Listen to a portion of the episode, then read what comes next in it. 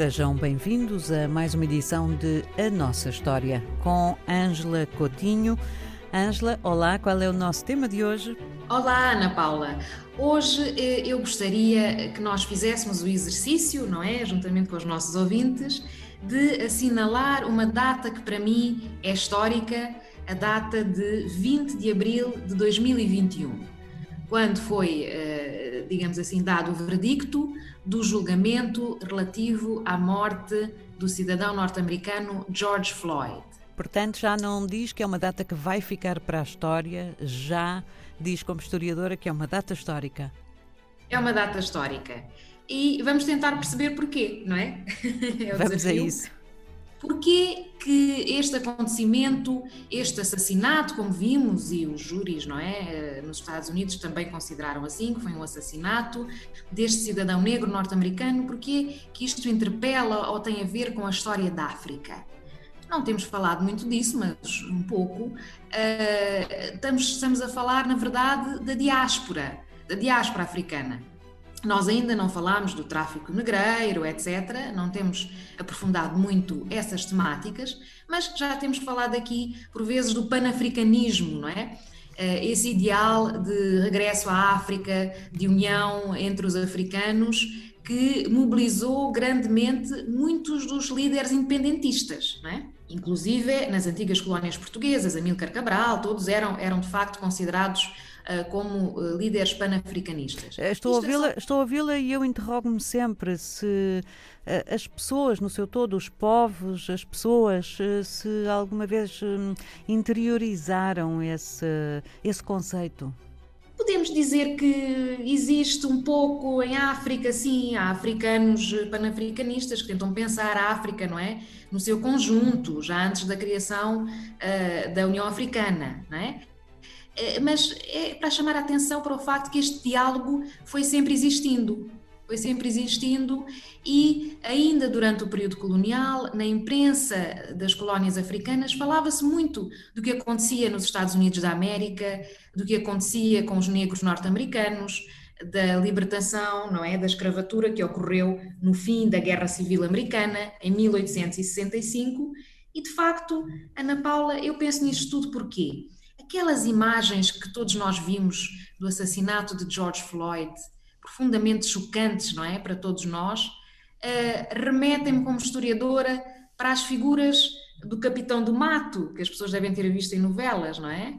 O Capitão do Mato, no Brasil, uh, era uma figura de indivíduos livres e pobres, muitas vezes eles próprios libertos da escravatura, que resgatavam escravos em fuga e podiam matá-los, não é?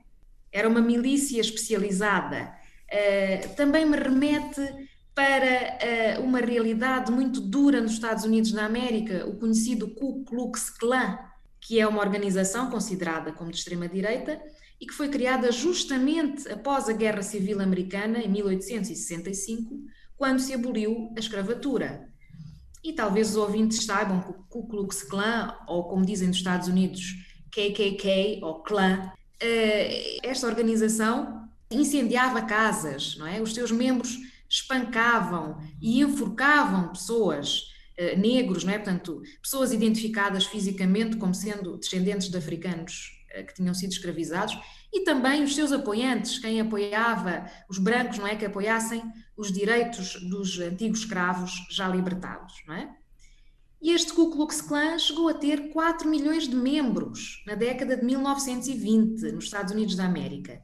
É uma organização que ainda existe com muito menos membros hoje em dia, não é? O que a lei, o que as leis vão consagrando, eh, nomeadamente em termos de igualdades várias, demora muitíssimo tempo a entrar nas eh, mentalidades e nos hábitos culturais hum, assumidos. Lá está, lá está.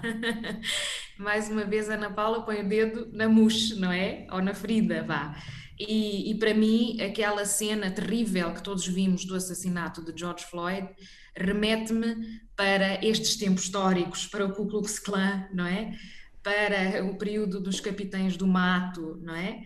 Uh, e o que é certo é que, quanto a mim, fez-se história no dia 20 de abril de 2021, ao condenar este assassinato uh, nos Estados Unidos da América, que, como todos ouvimos, tem vindo a ocorrer ao longo das décadas e dos tempos, e tem havido, de facto, também agentes da polícia assassinados, com certeza, mas agentes da polícia, da ordem, a assassinar cidadãos norte-americanos, não só negros, como de todas as etnias, não é?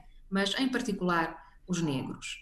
Portanto, eu penso que hum, este verdicto mexe com todos nós, não é? Interpela uh, os africanos, é importante para a história da África também, porque de facto houve sempre um diálogo entre estas sociedades e sempre se tentou em África perceber o que acontecia e quais eram as conquistas uh, desta comunidade de descendentes de africanos que foram escravizados.